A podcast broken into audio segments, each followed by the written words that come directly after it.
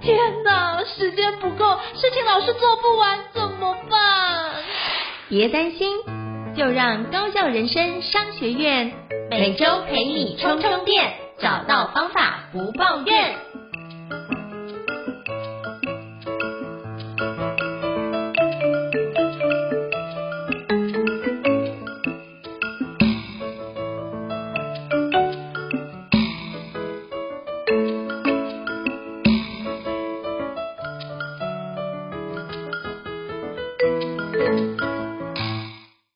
大家好，非常欢迎大家来到高校人生商学院，我是赵胤丞。那今天非常荣幸呢，能够邀请到我非常敬佩的一个老师哦，也是我台大心理系的学长，就是黄阳明教授。那是不是可以请黄阳明老师跟大家自我介绍一下？嗨，各位听众，大家好，然后也谢谢胤丞的邀请，让我可以来上这个节目。那我是辅大心理系的副教授。然后大学的时候念的不是心理学，可是一直想要念心理学，所以后来呃在硕士班的过程就到台大念了这个呃实验组，那之后去英国念书，那回来之后也不是一个乖乖的学生呢，因为我自己跟着我的博士班老师，如果读心理学的人应该都会认识他，他是 Alan Badley，那他是做工作记忆很有名的一位老师。那大家都觉得我这个人应该要走一个传统学术派的路线，可是不知道哪个时候那个神经被转了一下，那就觉得很像让大家更知道心理学怎么样使用是重要的，所以现在做比较多的是呃心理学的科普的推广啊，还有就是怎么样把心理学结合在生活当中，对，所以。就是做很多杂事，然后反倒是没有认真的做研究，不能好好升等这样子。哦，非常客气哦。我觉得你做了非常多重要的事，因为我其实看很多国外重要的科学家，其实都非常重视科普这件事哦。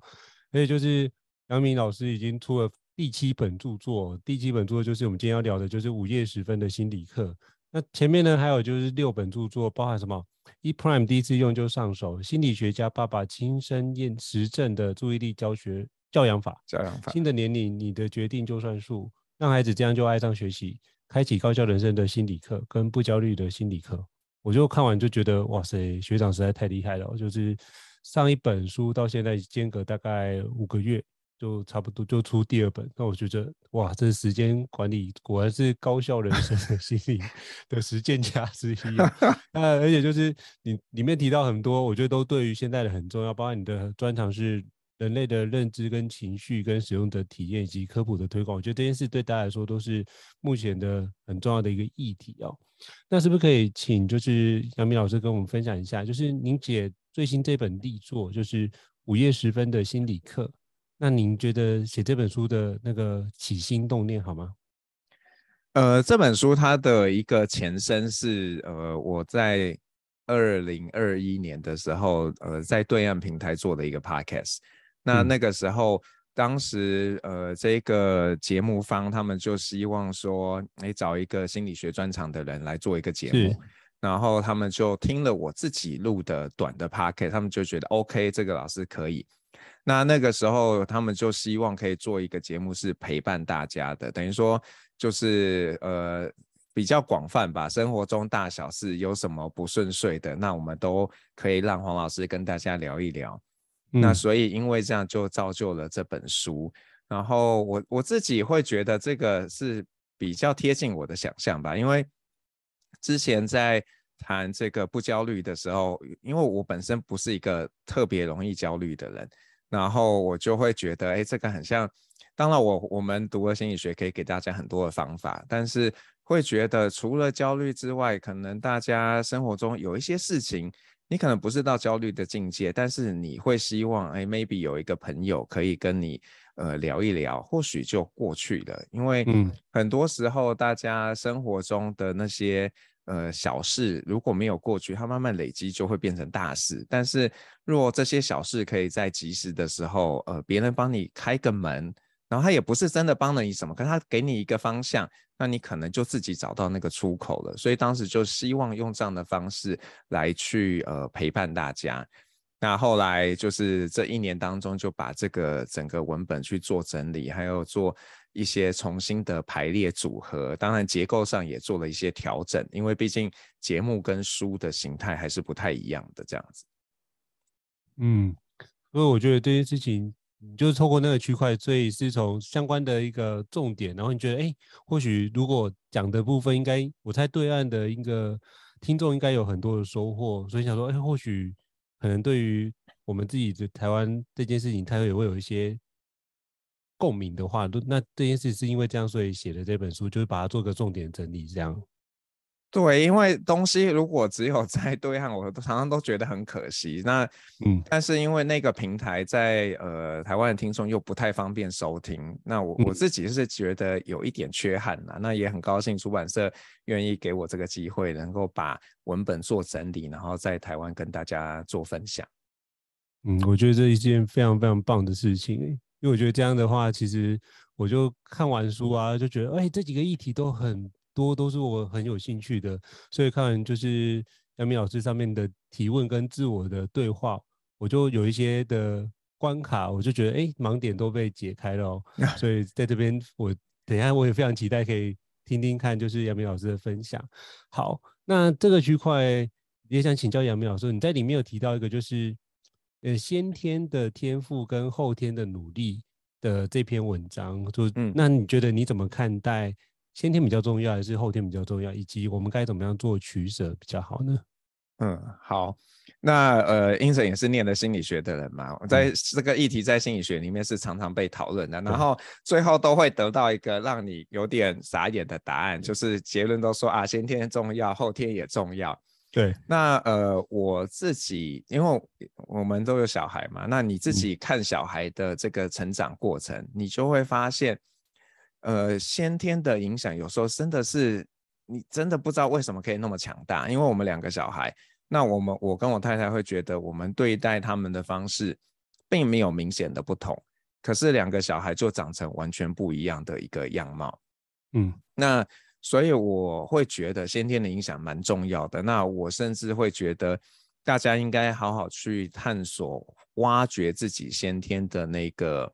特长，然后想办法去发挥。当然，这件事情在我们的社会是有一点困难的，因为我们社会并不是尊重所有的特长。我们会觉得某些特长是比较好的，然后某些特长可能大家会觉得这个没什么用处。嗯，那如果我鼓吹大家做这件事，好像不太好。但是，呃，这是走到这个年纪，你真的会觉得。如果你做一件事你自己本身擅长的事情，那你花比较少的力气就可以把它做得很好。相较于一些，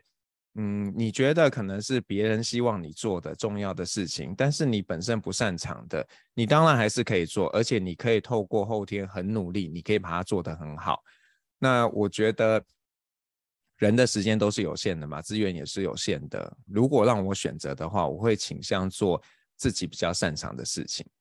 所以像呃，在曾经在对岸打滚的一段时间，他们就很希望我拍那个抖音，就拍短视频，嗯，然后我觉得拍这种趣味性高的影片真的很不适合我，因为我是一个个性上比较呃放不开、比较硬的人。然后你要我在前面就是呃，不能说装疯卖傻啦，但是就是像浩哥啊或什么的那种很很放得开，然后去呃用一个幽默的方式跟别人传递知识，这个我真的是不太会做哎、欸，所以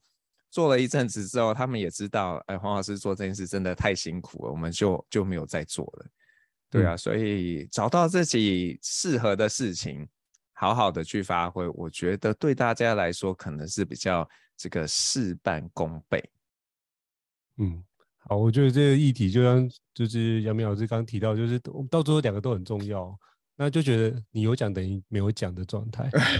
对。那我发现其实就是在台湾大部分都是比较呃功利主义状况，就是觉得哪一样的能力可以帮你找到比较好的工作，我们就往那地方倾斜。嗯、那所以到最后我发觉很多在主科工作或是得到比较好收入的人，并不一定开心。他可能就觉得、嗯、啊，我赶快做一做，赚到我要的收入之后，我就赶快退休下来，然后去从事去开启自己的第二人生，或者让自己有不一样的展现。那你就发现，哎，那时候的上班跟他退休之后的人是完全不一样的人，可那才是他原来的状态。所以我觉得，像也有坊间有很多的工具，比如说有些 assessment 可以去评估你先天的一些行为的模式的表征，然后甚至是呃会透过有些还比如说像是什么玛雅或者什么其他的。人类图可以用你的生日或其他部分去看一下你的先天带长什么样，我觉得都可以去参考一下。我觉得也是一个不错的角度，去看看自己比较适合哪一种。那我觉得这也是可以去帮助我们去理解一下先天的一个环节。那后天就透过怎么样做，可以让自己用更有效的努力去完成这件事情。我觉得这是蛮好的一个方式。哦非常感谢学长的分享。那再来，我想请教，就是因为我觉得这件事是延续的，因为。刚刚提到先天跟后天，我们如何找到自己天赋啊？可是我觉得这个天赋有时候会是一个动态的历程，会随着年纪状态会，你目前遇到的功课会不太一样。那我想请教，就是学长，你怎么看待你花了花了时间去学习，但是并没有学以致用这件事？因为我发觉现在的，包含我去刚好每年都会去大学去做一些教授的相关课题，就有学员来问说，那。我未来要做什么样的工作？那我现在念的科系我没有兴趣，那我应该怎么处理？都会有遇到这样的议题存在。嗯、那他又不知道说他该呃转系呢，还是休学，还是干脆去工作做一做再回来念其他的部分？那他都觉得自己没有学非所用或学以致用，就会内心会有一种罪感存在，就罪恶感存在。那怎么样去？想请教杨明老师怎么看待这件事情？好啊，我我自己觉得，因为我我也是经历过这样的人呐。我在大学时期，我真的觉得很痛苦，嗯、然后，呃，要那个时候真的还不敢想到有没有学以致用，因为你根本是不知道你学了什么，然后你根本不知道你可以用什么东西。对，对，那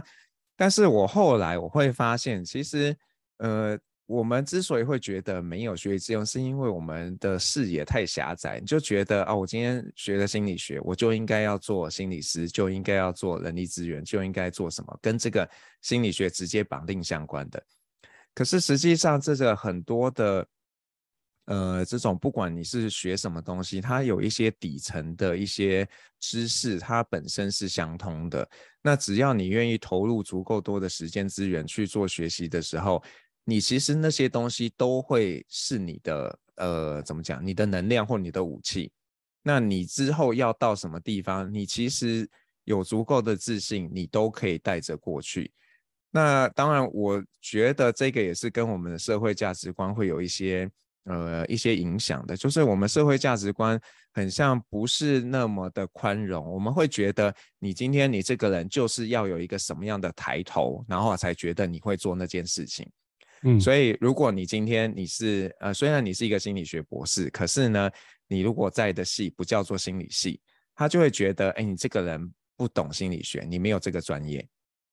那我印象很深刻，就是我刚回台湾的时候，那个时候虽然我自己在美国也是比较认真的接触这个功能性磁振造影一年的时间，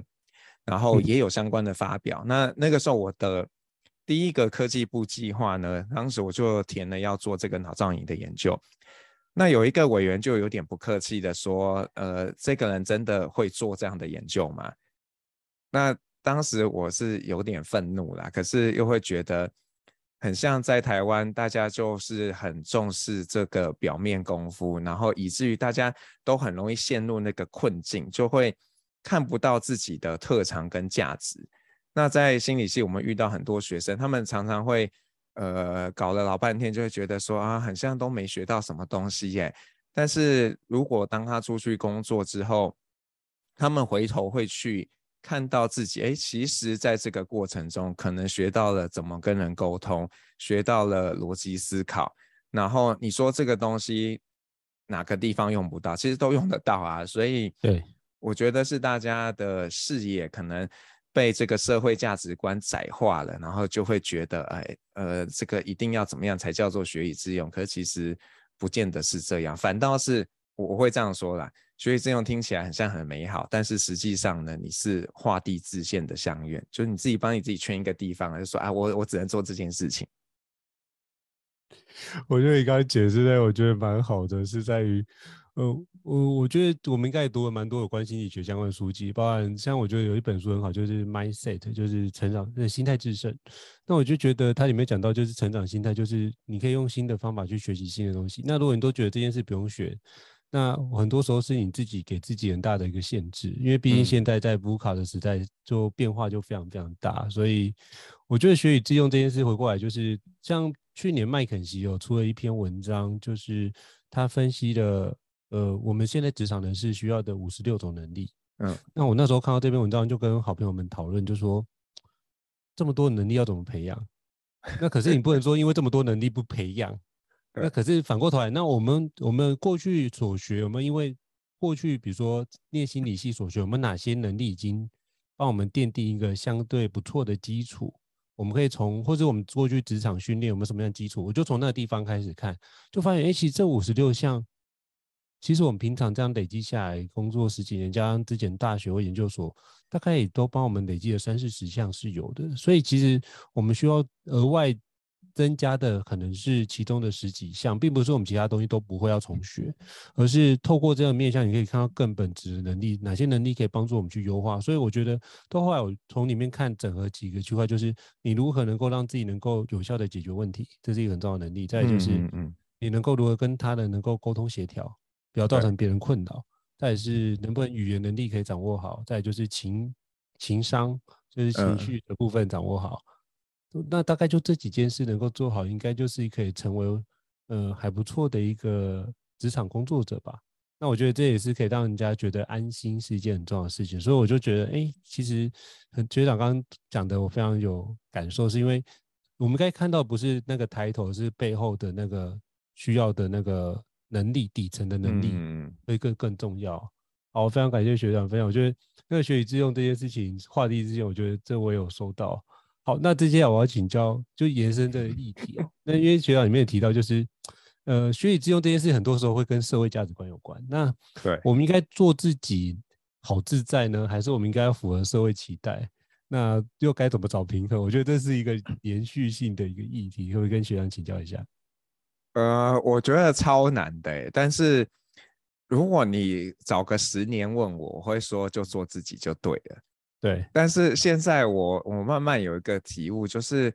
呃，毕竟人是在这个群体里面呃生存的嘛。对，那如果你就想嘛，每个人如果都做自己，那这个社会可能就会像多头马车一样，他不知道会被带到什么地方。所以，变成说每个人在这个社会当中，可能都有某一个角色。所以，我觉得。嗯，也不是要叫大家妥协，我觉得大家会有这样的一个纠结，可能是这种长期的压抑，就是一直都没办法做自己，都一直在符合你的父母、嗯、你的老师、你的老板给你的期待，然后终于到了哪一天你财富自由，你就觉得 OK，it's my time，然后我就要去做任何我想做的事情。那然后你这个就有点过了头，你可能反而你也不见得真的很想做那件事情，这是有点像是一个反差，你就会。去做一个过去人家叫你不要做的事情，但是如果你没有精心去呃思考、去想清楚透彻的时候，你做了之后你会发现有有一点点茫然的，也不知道哎，到底到底现在在做什么。那我我个人是蛮敬佩那些开启第二人生，而且很很高兴、很沉怎么讲、很沉醉在那个生活当中的，因为他可能就是真的有一个梦想，可是以前一直没有办法去做。然后终于有一个机会点可以去做了。那我我其实常常也会问我自己，哎，我到底是一个什么样的人？嗯，那我我觉得我就有点怎么说？呃，想要讨好大家嘛。就是我虽然在做我自己该做的事情，可是社会对我的期待，我会做到一个低标。我现在的生存模式就是，好啊，你今天你是大学老师，你还是要有一些发表，要做到什么，我就会做一个低标。然后再把剩下的时间资源拿来好好做我想做的事情，所以 maybe 这个是可以给大家的一个建议，就是说，呃，我我不觉得我们一定要反对社会的期待，因为社会要能够运作，毕竟每个人都要贡献自己的那一份力。那只是呢，如果你真的觉得都只做社会期待的事情，你很不开心的话，那你就帮你自己做一个资源的调配嘛。你你可以做到不用做到满分，但是你可以做到大家可以接受的水准，然后剩下的这个力气再拿去好好做你想做的事情。嗯，我觉得这个平衡的方式是蛮好的。不过我觉得刚刚听到学长讲说，哎、欸，你这个部分是这样比较生存。那如果是十年前会用做自己来看，那可我发觉其实你现在是非常做自己，只是刚好呃有一些部分是因为可能去影响到其他人的状况，你觉得哎、欸，在跟其他人的互动的情况会找到那个平衡点。可如果是自己能够控制的区块的话，你就是觉得啊，那就是 be myself，这是。一个，嗯、我觉得那个是没有改变的，只是说，因为当影响到别人，就觉得不想造成别人的困扰，我觉得那是一份体贴。哎，我觉得那是一份体贴，所以你透过这件事情的体贴，让自己可以跟其他人互动，或是别人可能会解释，这样就是符合社会期待的状态。我觉得都有可能。所以，可我觉得你刚刚那讲的方式是蛮好，就是呃，在不影响其他人的情况之下，可以做自己。我觉得这是一个蛮。蛮我的理解，透过你的刚刚都讲的部分，嗯嗯收到的一个内容是蛮好的。我觉得大部分很多人是他我的社会期待，但是他不知道自己在哪里，嗯，因为他没有时间做自我探索这件事。所以我发觉读读心理系有一个好处，就是像 Delphi 神殿里面讲，就是认识你自己，凡事勿过度，那就是认识知道自己是谁，然后做哪些事情对自己好。我觉得这个是需要花时间去去探索。就像之前我有一段时间非常的郁卒，就是在企业里面工作，怎么做都觉得好像被绑住。然后后来发觉，就是自己内在有一种 passion，想要做，比如说培训师这个工作，那就往那个地方去。所以我觉得，当你自己有觉察到自己一些情绪波动或是感受性的波动，而这件事不断的出现，我觉得那时候就是有一个非常好的 timing 去审视一下自己的状态，到底是符合社会期待比较多，还是做自己比较多。那你就可以在里面做一个很好的一个觉察跟反思，然后看看觉察反思之后，当那些出来之后，我们就看一下我们接下来要做什么样的调整，有什么样的行动计划可以帮助我们去延续跟改变。我觉得或许会从里面找到一些不同的平衡。好，那再就是请教就是杨明老师哦，那通常通常他如果觉得他符合社会期待，或是要找自己做自己，他就可能做一些改变嘛。可是。嗯人也是一个习惯性的动物，当你要他改变这件事情，也会非常的痛苦。那是有些人就会想要自讨苦吃，可是痛苦我们常常也听到有人说，痛苦都是自己自找的嘛。那想请教你，从心理学的角度要怎么看待这件事情？呃，我我首先会觉得，就是说痛苦啦，或者是这些负面的东西，它其实不是一件坏事。嗯，因为它让你痛苦，就表示说，当你没有这个东西或者什么的时候，你其实是会难受的。他帮你看到了你生命中哪些价值是重要的。那但是我我其实会换一个角度来想这个命题啊，就是呃，我们之所以会愿意去自讨苦吃，其实都不是只是为了苦，而是那个之后的好处。比方说，你今天你可能会想要去呃报，你可能报名了一个减重比赛。好，那这个减重比赛，它过程可能是很痛苦的啊，因为你要少吃嘛，你可能要多运动，然后你要改变你的生活习惯。可是，那你为什么要去做这件事情？因为如果你成功减重之后，你可能体态比较好，然后你 maybe 会比较有吸引力，你就会有新的对象，然后你在各个方面可能都会得到一些好的东西。所以，我觉得很多时候我们会去做这件事情，可能是因为。看到了那个的好处，但是呃，在我们的社会也有一个奇怪的现象，就是呃，大家会习惯性的觉得日子应该要过得有点苦，这样子老板才会觉得你很认真，或者是 觉得有点苦才是好员工，然后就会在那里扮演阿信的角色，就是自己扮演一个受害者，然后。你说你有没有高兴？你没有高兴，老板有没有高兴？老板很高兴啊，因为有一个员工为他卖命啊。对，那我我觉得大家要有一个觉悟啊，就是不是所有的痛苦它对你都有好处。嗯，如果是遇到这种痛苦，真的要断舍离。但是我知道很多人做不到。因为很多人会有各种的情分，就是像我学生去工作，然后他很不喜欢那个工作，他在找我，他说：“啊，老师，我这个工作真的很不好。”我说：“那你应该就要离职啊，对不对？”他说：“可是，嗯、可是其他人都离职了，现在同期间进去那间公司只剩下我，那我如果再离职，那别人怎么办？”那我就问他，可是其他人离职的时候也没有，他们也没有想说，那如果我走了，你怎么办呢、啊？那变的是很多时候我们可能是出于一种惯性，或者是我们有一点害怕，我们如果不吃苦了，别人会怎么看待我们？然后你可能没有办法去承受这些 critic 这些批评，你就会觉得，好了，那与其这样，因为继续吃苦是。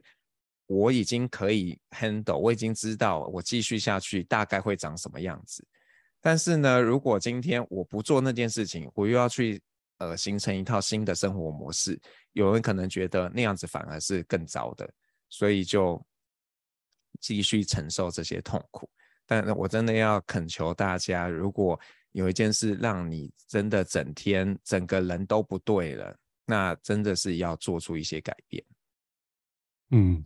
我觉得你跟嗯，刚刚学长讲的这个我非常有共鸣，因为刚刚我朋友在科技业工作，呃，他那个工作做了大概十几年，然后身体做到都出问题，就是呃，他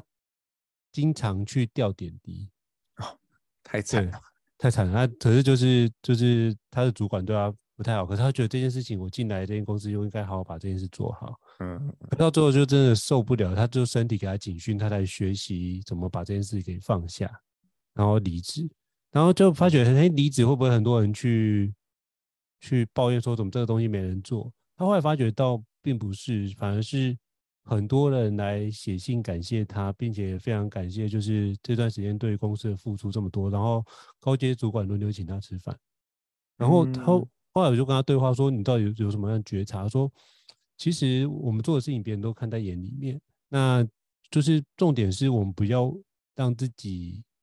用非常委屈的角度去做待这件事情，而是我们可以用更自在的角度去跟其他人做互动。哎，这他跟我讲这句话，我觉得蛮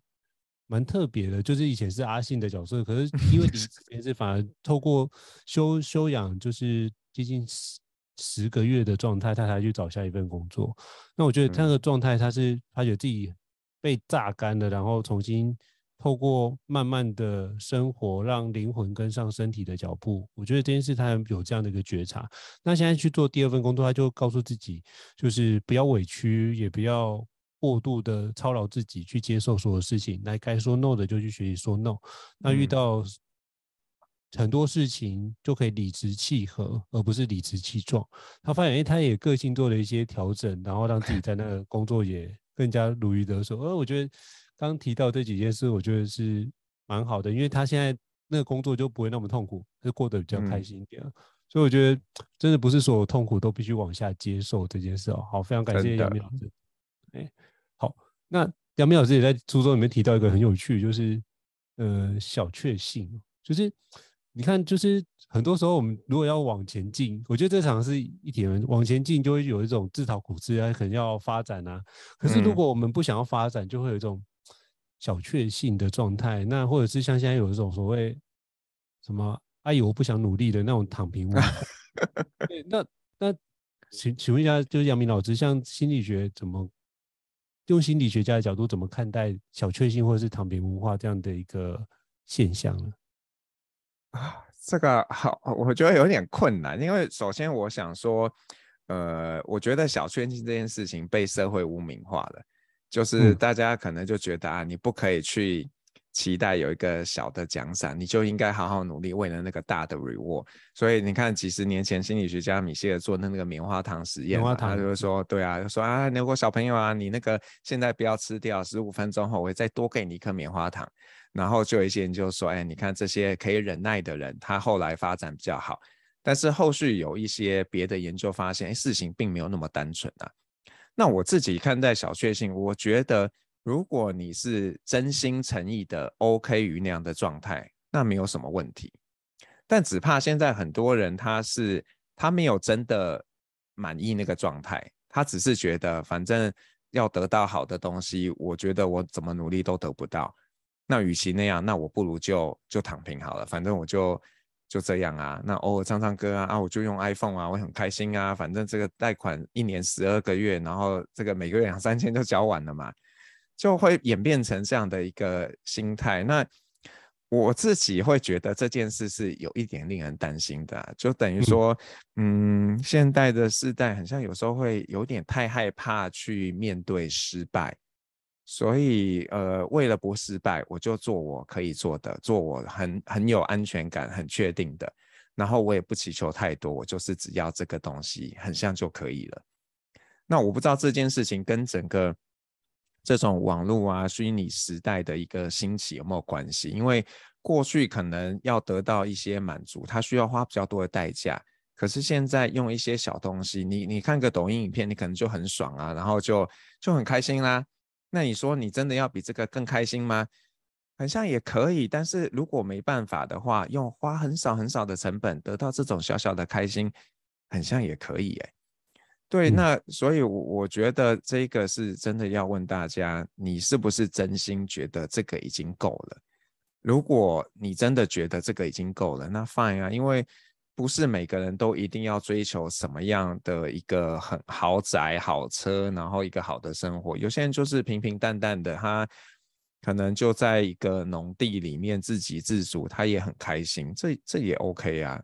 所以我觉得。就是看你的态度，然后，但我也央求这个我们社会上的大人们不要去污名化小确幸，就觉得啊，这个人在追逐小确幸就是很糟糕，他可能是有他的原因，甚至他很喜欢那个那个小确幸。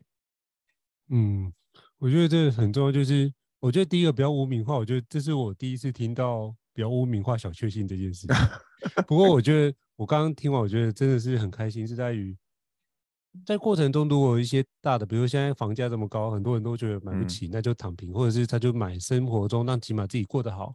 哎，那我觉得这也是为什么不行，就是让自己成为一个过得很好的状态，也也不错啊。生活品质过好也是一件很重要的事情啊。那我所以我觉得这个小确幸，不先不要去用坊间或者是新闻上面那污名化去看，我觉得这是很重要。可是，呃，我觉得这个转换这个概念之后，接下来就是看。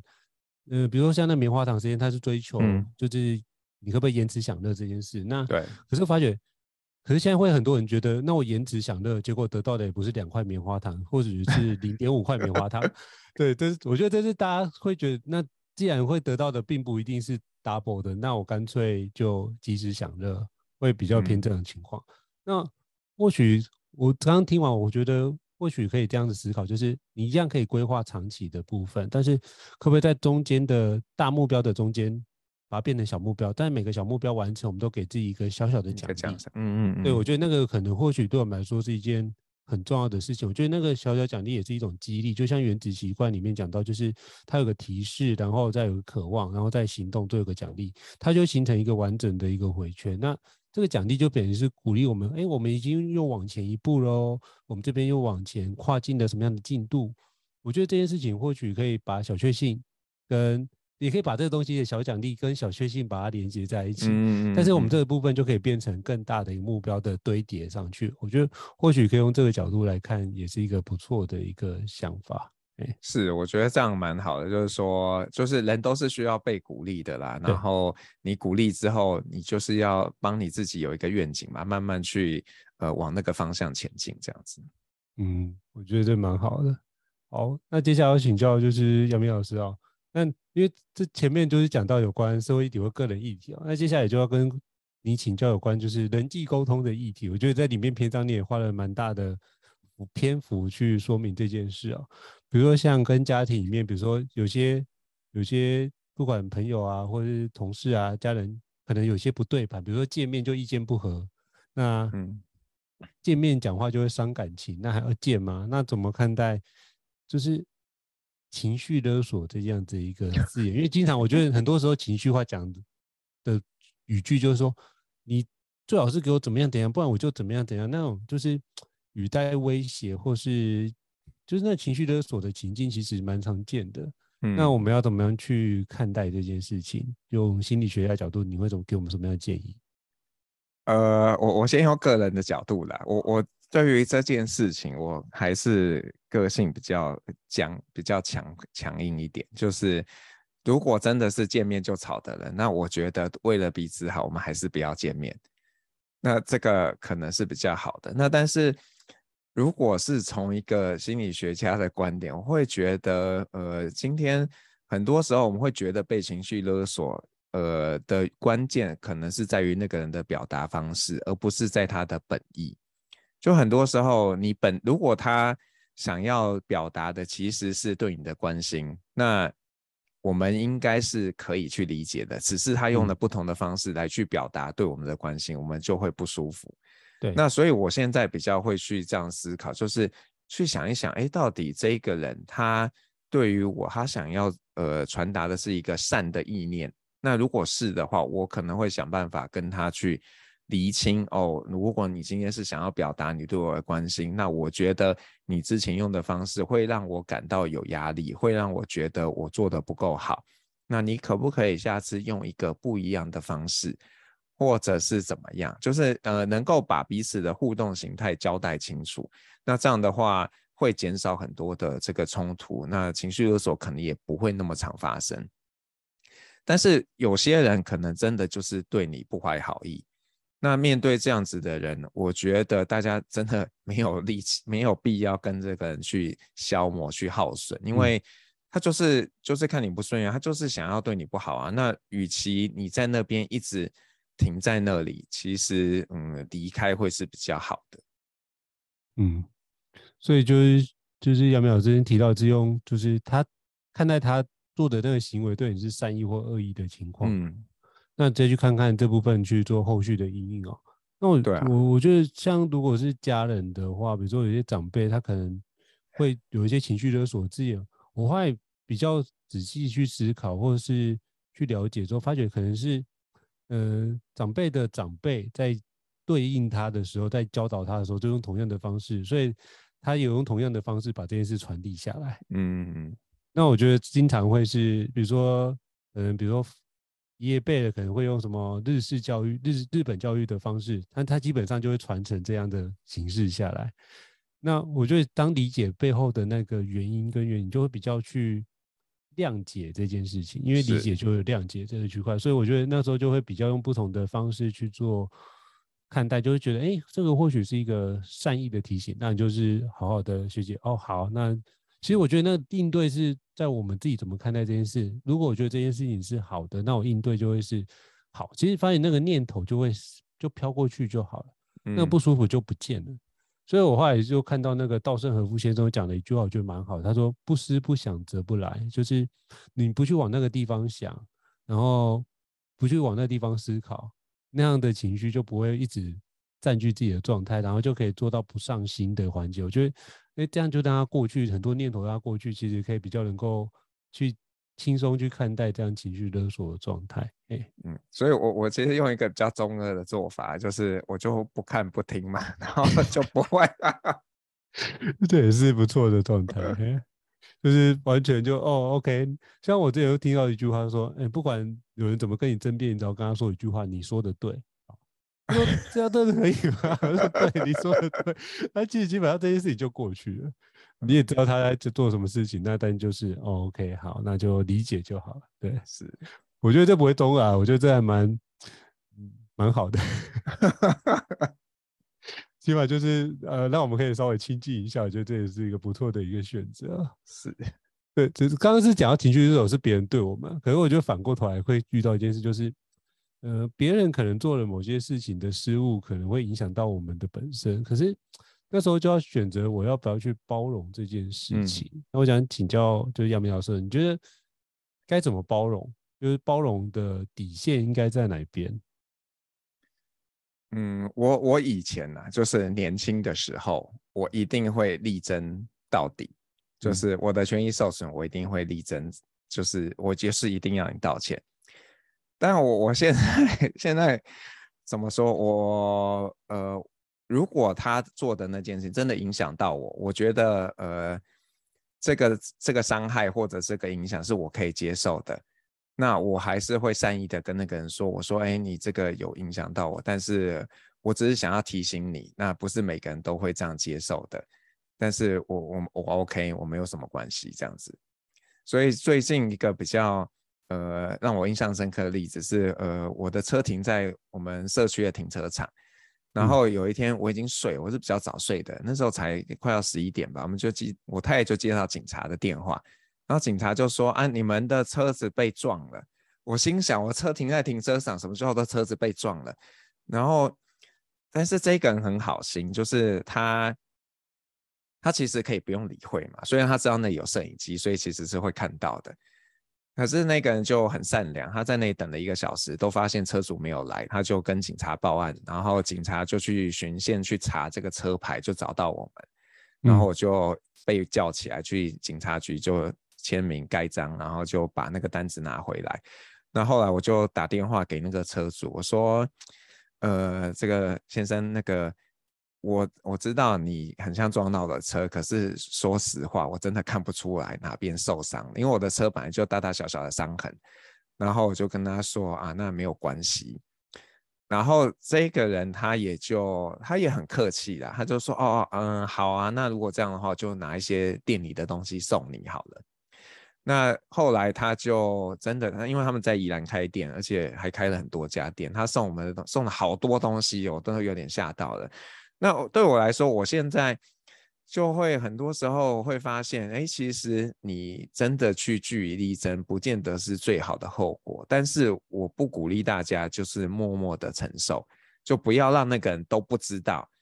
你可以让他知道，然后如果这件事情是他的呃不小心，你。不小心，maybe 你可以不一定让他知道。可是如果你觉得这件事情是他系统性的错误，他常常会发生的，那我觉得你告诉他，然后请他做一些改正，对你来说，还有对他来说，其实都是比较好的。所以就变得现在，我可能很多时候会去跟这个人建议说：“哎，你这个东西有问题。”但是我不一定会要他做什么。等于说我我可能有包容了他，但是我觉得我有那个。义务要告诉你，哎，你你这件事情怎么样没有做到？可是有有的时候，如果这件事情不是只有我本人的，我的标准就会又会不太一样了。像我们最近我经历一个很痛苦的事情，教室有三台冷气，有两台都坏了，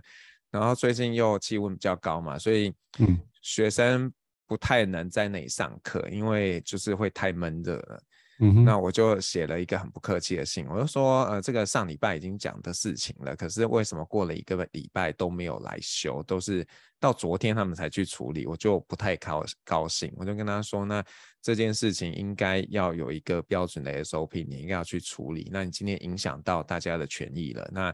你要怎么做？对，我，我如果这个权益不是只有我，还有别人的话，我会比较凶悍。嗯嗯。好，我我觉得我可以理解，因为其实因为我们家最近冷气上个月才坏掉，然后我们叫请那联络厂商来修理啊，光换个主机板我等了三个礼拜。天哪，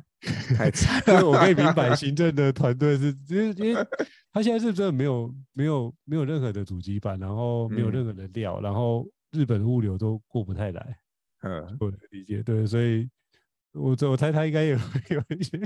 可是可是他他过了一个礼拜才来看呢、欸，才察觉那个问题。我觉得，我觉得如果他是过一个礼拜才来看，那就是他的问题。可是如果他在您回复的当下就跟您说明他们已经找厂商，我觉得那个感受性会不一样。对，那感受会不一样的。我觉得那是你会那个感受会好与不好是在于他有没有做回报这件事情。所以我觉得，如果当我们可以定期的做回报这件事情，那情绪就不会卡在那个地方。是，好像觉得哎、欸，对方也是有诚意要投一个，但是因为现在缺掉，所以这个部分没有办法处理。那他像像我们那个就还蛮好，就是他会发讯息的当天，他就直接跟我们讲说，呃，不好意思，因为那个缺掉，所以他还发一封简讯给我们。然后我觉得哎、欸，这间服务还不错。那所以我们就这样忍受了大概，比如说因为主卧室的那个冷气坏掉，所以我们就睡了客厅，睡了几个礼拜。就铺软垫，所以，所以这一件事情就觉得，哦，那就，哦，那就学习这样子的状况可以接受。那起码我得到一个回复，而不是没有任何的回复，导致这件事情会觉得你好像就是做的所有的努力没有得到一些回应。我觉得那个回应就变得很关键。所以我觉得，如果多了这个回应，应该会让这件事情会有往更好的方向去，也说不定。我来，我来想，哎、欸，对，嗯。嗯好，非常感谢杨明老师哦。那我觉得刚刚那个案例，我觉得 让我很有感受。那对对对，很很特别。哦，那我想接下来我想请教杨明老师，就刚刚讲的是，比如说可能工作或是生活上遇到的一个情境。那像我想跟你请教，就是有关比如说，呃，感情面的议题啊。比如说，我猜应该也会很多学生去跟您请教，是呃，比如说当感情遇到不对的人啊，该怎么去怎么办啊？怎么跨越这件事情？那想请教杨明老师怎么看？呃，就是我我他也如果听我谈感情，他都会有点白眼。但是我我觉得啦，就是说学生来，如果说我通常都是劝离不劝和，就是哎，如果今天你们觉得这个状况不对了，那其实真的这世界上人那么多，拿什么天底下只有那一个人？然后就是在很年轻的时候，我们其实不太知道。自己到底喜欢什么样的人？因为你，你连你自己是什么样子，你可能都是到了二十几岁，甚至三十岁，你才越来越清楚你自己的样貌。那在你不清楚自己是什么的时候，那如果你又即刻发现，哎，这个人很像在某些环节上对你是不适合的，那真的没有必要，就是两个人硬是要在一起。我知道现代人有时候在一起就是只是一个，嗯，怎么讲？寂寞嘛，就是希望有一个人陪，有一个什么时候就有一个人在那边。但是你说他是不是真的跟这一个人是相爱的？我觉得这是很多的问号。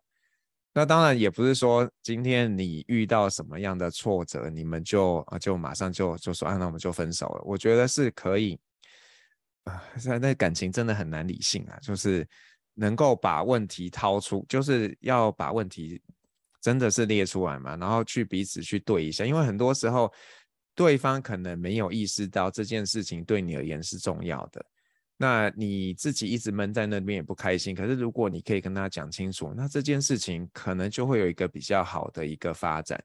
像呃，我跟我太太有的时候，我们对于生活上做事情的一些方式会不太一样，那有时候会有冲突，但是。我会发现，当我们把我们各自看重的点交代清楚，让对方知悉的时候，那对方如果是一个在意你的人，他会考虑到哦，你这件事情你是会在意的，所以我如果要做这件事情，我会想办法看是绕个弯，或者是先跟你说明，然后再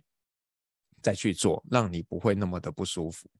所以很多时候。可能是那个人真的不是对的人，也可能是你们没有那个时间，也没有那个动机，好好的去沟通。那如果是这样的时候，真的就就就不要在一起嘛，下一个人会更好啊，真的。嗯，好，我觉得刚刚学长提到的那个答案，就跟我某个朋友很像。他就问说，他的对话就是他有个咨询顾问嘛，他就人家问他要不要换工作，他已经说换。那问说要不要分手？一直说分。他说他的，我就问他说为什么你这样观点？他说基本上你一定刚开始就觉得这份工作是好的，你才会进入这个工作嘛。那你觉得这个人是好，你才会跟他在一起。一定你会做一个计算，就觉得这件事一定是利多于弊。可是当你有这样感受的话，你会发觉这件事就开始呃利弊相当，或甚至弊开始多于利的时候，你才会出现这样的感受。不然的话，你是不会出现这样感受的。所以其实这样的感受是一个。很重要的一个 trigger，他说是用 trigger 这个，他说这表示一件事，你可以从现在应该去重新检视一下，到底未来假设这个部分就可以，他还用一件事，就是用那种呃逻辑数的那种因果分析，你知道，就是在一起跟不在一起会出现什么样的一个状态，把所有东西都沙盘推推导出来，然后他说你就在上面写下你觉得每个项目的原因都给他。比较理性，因为要理性不容易嘛，所以他就说你可以用比较理性思考，就是每个你在意的点给他下分数，然后下的分数把它加总起来，嗯、然后你看看哪个分数比较高，嗯，然后你觉得如果比较高，你就觉得哎，那往那个地方去是你期待，可是如果你觉得比较高的那个分数，你反而会觉得啊是这样吗？我如果有后悔，那表示什么？你可能是内心不想做这个决定。他就说，那你应该我看看你那个另外一个面向的，就是你你。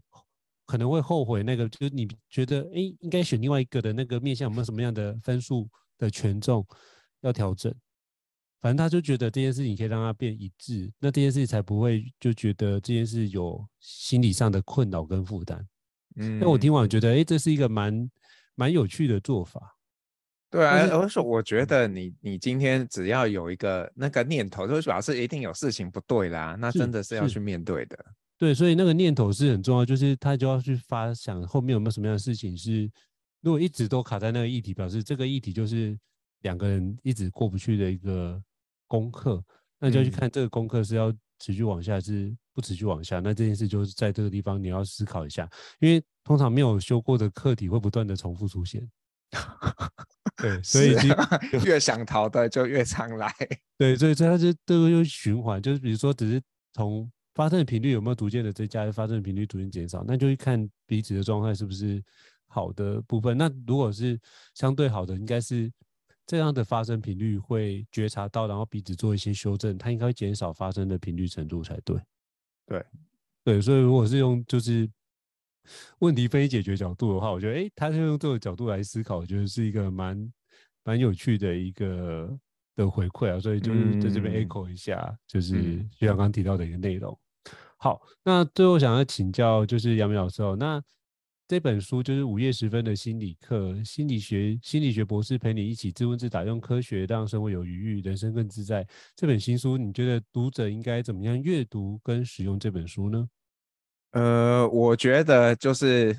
现代人其实就 比较少看书啊，但是这里面因为涵盖议题很广嘛，那我蛮鼓励大家可以先挑那些你可能自己就是打中你的那些主题，然后从那边去看。那如果你时间很有限的话，我会建议你就是走捷径，在最后面我们有那个呃人生想一想的部分，它有点是 summarize 这个主题，然后我我丢给你的一些问题。那最后我们还有一个午夜小提醒，就是午夜小提醒都是一些我我自己以为的金句啦，就是我觉得在这个段落，那我我希望用什么事情去挑战你的信念，让你可以真的去想一想这件事情。